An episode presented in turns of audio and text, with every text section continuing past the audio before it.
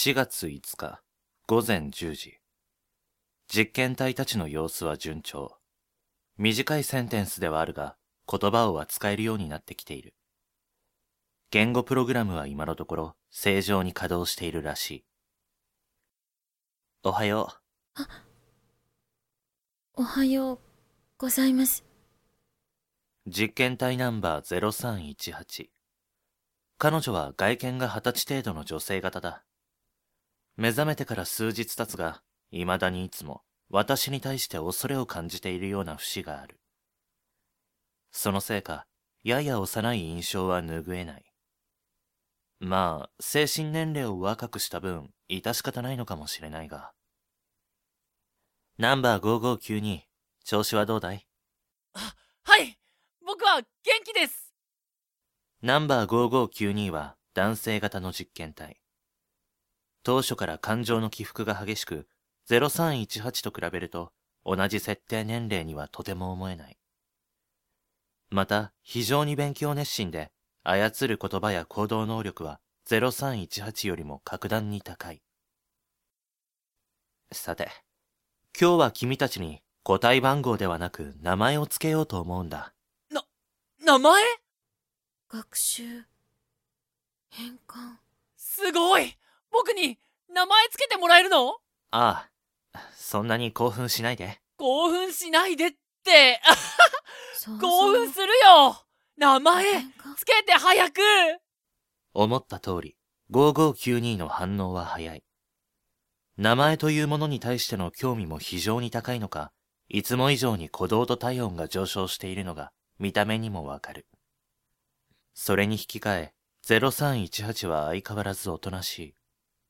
いや、おとなしいというよりも、これは驚きから派生した恐怖に近いもののようだ。ナンバー0318、ちょっと手を出して。さあ、怖くないから。ね。あ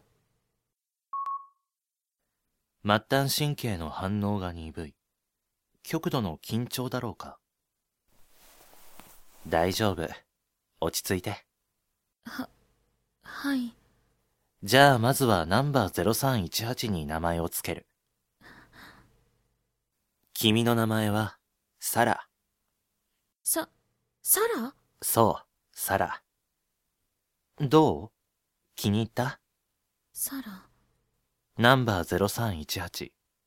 いや、サラは目を大きく開いてこちらを見ると、やがて何度か自分の名前を確認するようにつぶやいた。僕は？僕の名前は？ああ、落ち着いて。ちゃんとあるよ。楽しみ。どんな名前なんだろ君の名前は、エリック。うエリック？そうだ。いい名前だろ？エリックか。それは、それで、えっと、どこから選んだの？選ぶ。そう。エリックは、どこから来たの？来た？違うよ、エリック。これは君の名前だ。ああ、わかってるで、その名前は、どこから来たの？どこからも来ない。名前は来るものじゃない。ああ、そう、そうだけど、でも、エリックは、その、何？何と言われても。エリックは君の名前だ。いや、そうだけど、でも、だから、エリックって何なんだい？もう、やめましょう。うーん6月21日、午後3時30分。今日はエリックとサラを連れて、初めてラボの外に出る。ラボの周囲は高い塀で囲まれているが、広さはおよそ30ヘクタール。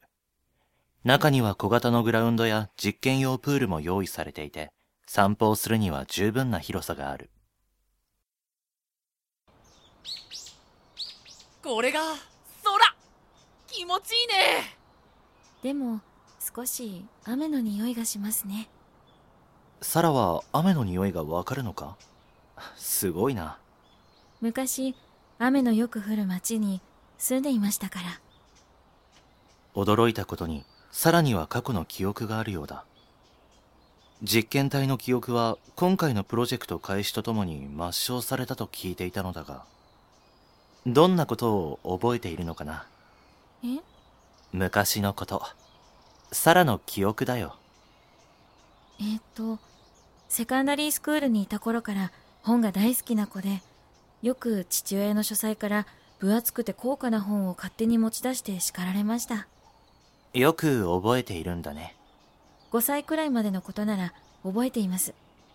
よく泣いて母親を困らせたことも。父の車に乗って海へ行ったことも。どうやらサラの記憶は一切が保たれたままになっているようだ。今後の研究に支障が出ないといいが。うわあ雷だ。あまり遠くへ行くなよえ僕のこと心配してくれてるの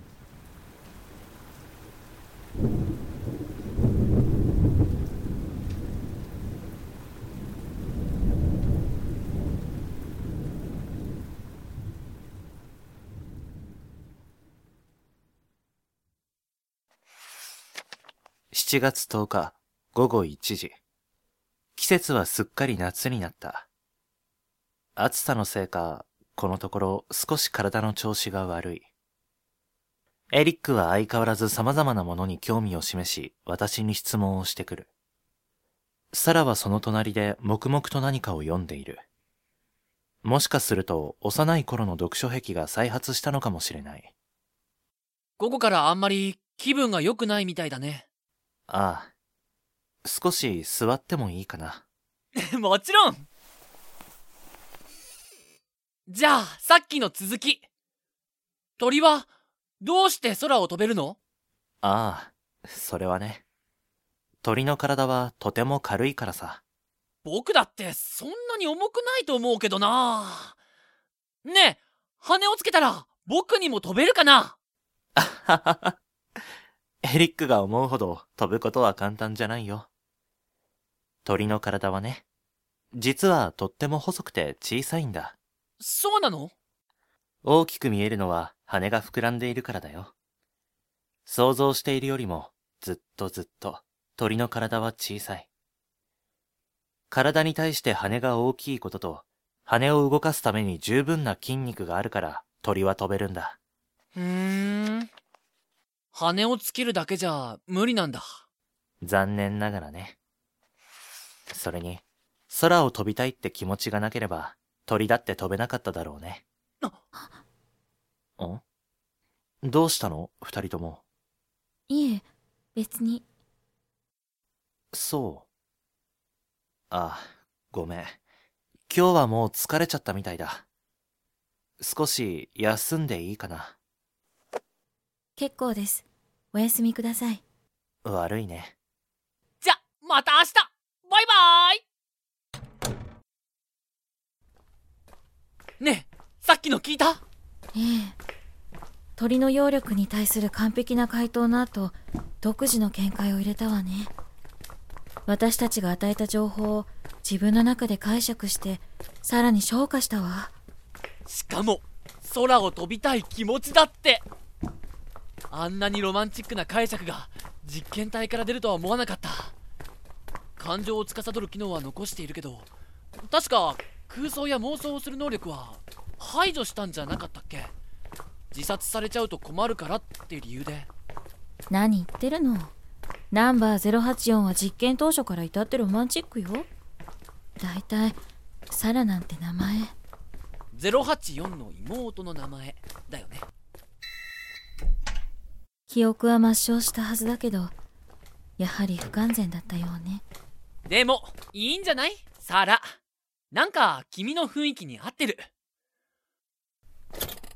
はあ僕の名前なんかエリックだよ。どこからそんな名前思いついたのかすっごく期待したのに。実験体が使ってるベッドのシーツ会社だもんね。エリック社。毎日無意識に見ているものだから覚えてしまったとしても仕方ないわうんそれはそうだけどさいいじゃない私たちは幸運よ実験体からどこかの学校の生徒だと思われているみたいだし、それに084の最終到達点は人体型学術システムよ。他の実験体みたいに軍事用じゃない分安全だし。そんなこと言って、最初の頃はすっごく怖がってたくせに。